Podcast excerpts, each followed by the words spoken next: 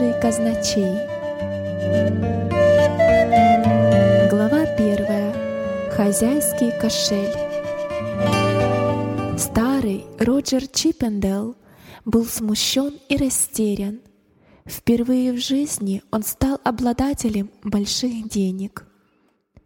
Кучка золотых северенов числом ровно пятьдесят поблескивали перед ним на маленьком круглом столике.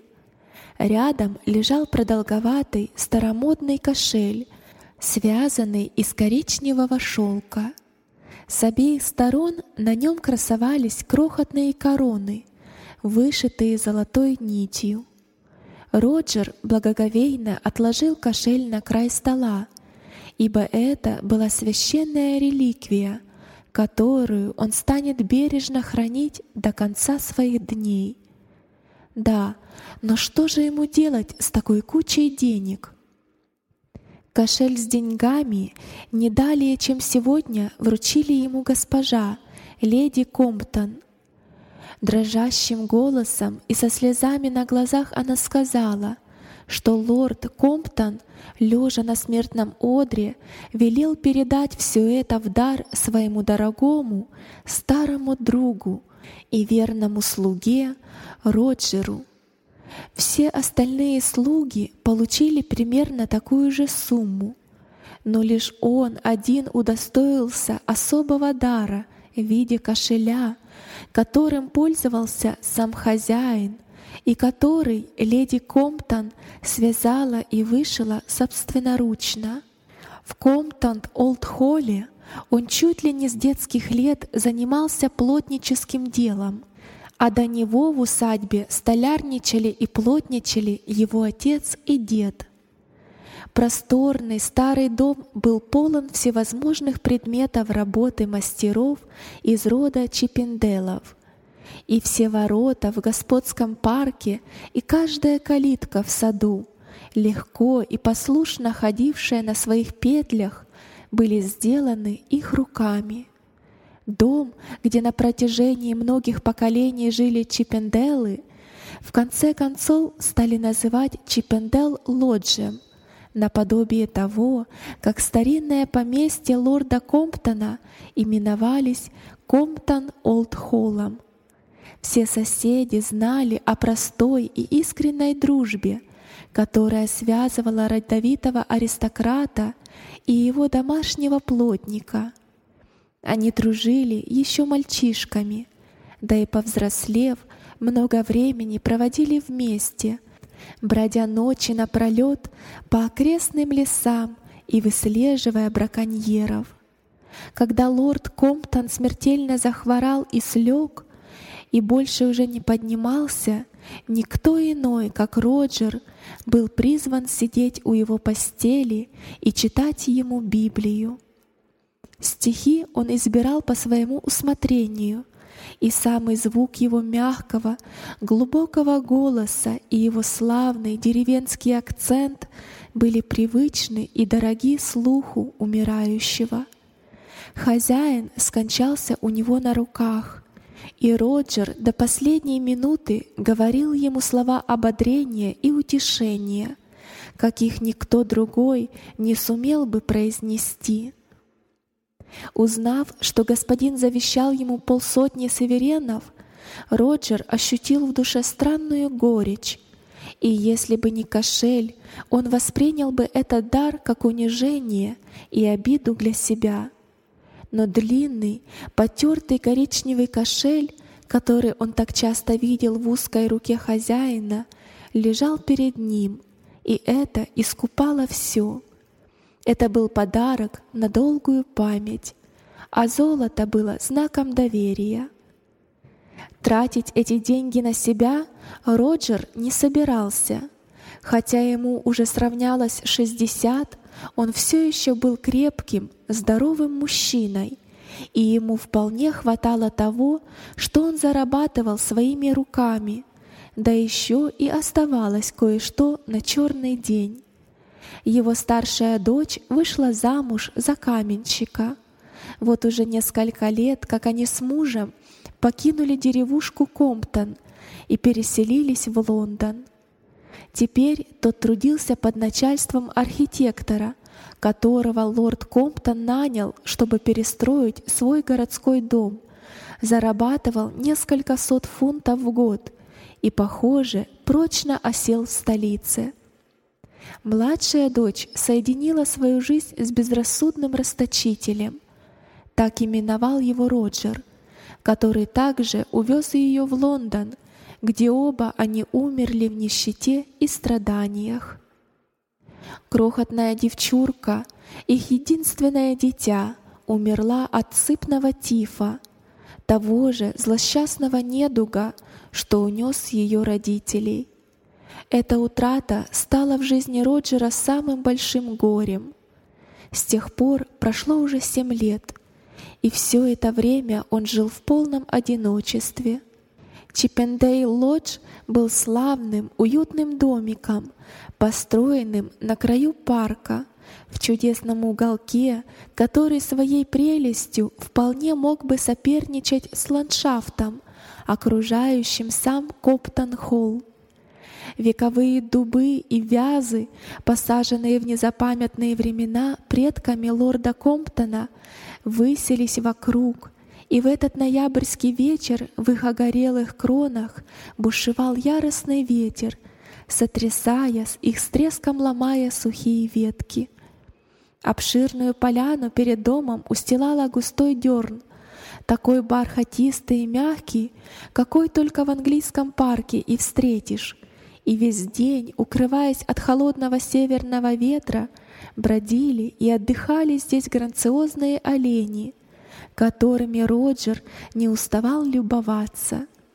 Право же, он любил поместье своего господина больше, чем сам лорд Комптон. В его доме было все, что нужно для мирного и безмятежного существования, весь уклад которого был приспособлен к главному делу его жизни, и любые перемены грозили бы нарушить ее привычное течение. И в самом деле, куда было ему тратить эти деньги? Владельцы поместья заботились обо всех окрестных жителях, как о собственных детях и каждый дом в деревушке Комптон состоял под их неустанным попечением. Никаких питейных заведений тут не было. Ближайший постоялый двор с трактиром располагался за добрую милю отсюда. Если кто-то и бедствовал здесь, то лишь из-за собственной лени и нерадивости. Такие люди только пожинали то, что сами же и посеяли — а у Роджера доставало мудрости не препятствовать деянию Господа, ибо Он, хоть и медлит с воздаянием, но неотвратимо воздает каждому человеку по путям его. Роджер не раз помогал соседям или мастерил для них что-нибудь, но деньги давал редко и только в тех случаях, когда точно знал, на что они будут употреблены. С покойницей женой они частенько спорили на этот счет. Она была свято уверена, что подавать нужно всякому, кто постучится в твою дверь с просьбой о подаянии, и очень гордилась этим своим убеждением, которое переняли у нее и дочери. Но с тех пор, как Роджер овдовел, ни один нищий, стучавшийся в дверь его дома, не получил от него ни гроша. И правду сказать, он заметил, что с тех пор несколько бедняцких семей из числа постоянных подопечных его покойной жены, живших от него в двух-трех милях, научились гораздо лучше, чем прежде, обходиться собственными силами. Если кто не хочет трудиться, тот и не ешь. И Роджер, веря, что апостол Павел был мудрец не в пример многим, всегда поступал сообразно этому предписанию, даже если сердцем противился ему. Он долго сидел над грудой золотых монет и разглядывал их внимательными, острыми глазами, с возрастом ничуть не утратившими молодой зоркости. Погладил широкой, загрубелой ладонью пустой кошель, с нежностью вспоминая о дорогой, теперь уже навеки недвижимой руке, которая опустила в него эти монеты. Над камином висела гравюра, подаренная его незабвенным хозяином, репродукция знаменитой Сикстинской Мадонны Рафаэля. Лорд Комптон, хорошо зная глубокую набожность Роджера и его любовь к маленьким детям, написал под гравюрой слова Христа «Паси овец моих». Взглянув теперь на эту надпись, Роджер почтительно поднялся, как делал это всегда, когда в сердце своем беседовал с Богом. Тихо и взволнованно он произнес вслух «Господи, Ты сделал меня своим казначеем. Все эти деньги принадлежат Тебе, и я должен распоряжаться ими в Твоих интересах.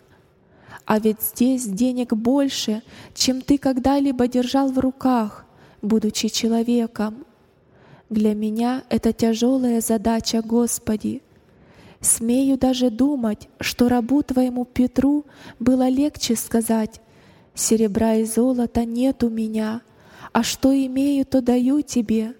Во имя Иисуса Христа Назарея встань и ходи».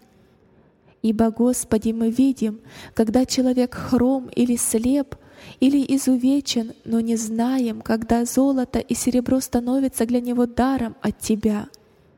Ведь и дьявол способен подносить подарки. Из всех учеников Твоих, Господи, один только Иуда носил денежный ящик, хотя он и не думал заботиться о нищих. А я боюсь, как бы с помощью этих денег не начать среди пшеницы сеять плевелы, подобно врагу Твоему, Господи. Научи же меня, как употребить эти деньги во славу Твою. Вразуми меня и наставь, что с ними делать. Если бы невольный свидетель услышал этот тихий и искренний, но такой будничный голос, он ни за что бы не поверил, что Роджер молится, а не разговаривает со своим вполне земным господином. В эту минуту он и вправду не молился, а просто рассуждал и советовался с Господом. Высказав все, что его мучило, он встал на колени и закрыл лицо руками — Теперь его уста словно онемели. Он вступил в присутствие Бога своего, и его душа и сознание наполнились чувствами и мыслями, которые невозможно выразить словами.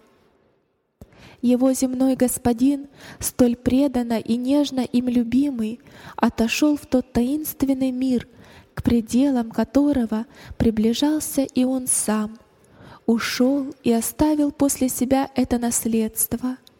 И пока Роджер рассказывал своему небесному Господу суть дела, в его сердце теснились воздыхания неизреченные. Наконец он поднялся с колен, и тут его взгляд упал на гравюру, висевшую над камином — в серьезном, задумчивом личике младенца ему почувствовалась какая-то необычайная, щемящая печаль, так что у Роджера даже слезы навернулись на глаза. И тогда он снова заговорил, словно уста маленького Иисуса произнесли слова, которые он уловил внутренним слухом. «Да, Господи, пусть будет так», — сказал он, — Вокруг столько бедных, обездоленных детей. Мы должны делать для них все, что в наших силах. Я буду тратить эти деньги на малых сих, ибо таковых есть Царство Небесное. Он взял в руки кошель так ласково, точно это было живое существо, отпер крышку конторки и выдвинул внутренний ящик, захлопывающийся благодаря секретной пружине. Здесь хранились дорогие его сердцу вещи, и сюда же он положил старый шелковый кошель своего господина. Затем тщательно запер конторку и спрятал ключ в потаенное место. Деньги же просто сыпал в ящик стола, как нечто маловажное, о чем не стоило особенно заботиться — Весь вечер он вспоминал прошлую жизнь. Засиделся далеко за полночь, и сон никак не брал его. Особенно долго он думал о своем брате Айзеке. Тот всегда превосходил его и силой, и красотой, и сообразительностью, но уже давным-давно поглотило его бездонное чрево Лондона. Уж как далеко жили они от этого громадного города — а все равно он точно магнитом притягивал к себе и забирал у Роджера самых близких и дорогих людей. Вот и Айзик, бедный его брат, оказался там, и Джоанна, единственная его дочь. Прежде чем погасить огонь в камине, он еще раз внимательно всмотрелся в лицо младенца Иисуса и сказал вслух, «Отправлюсь-ка я в Лондон, к Джоанне, а всю эту кучу денег возьму с собой. Там, Господи, детей полным-полно.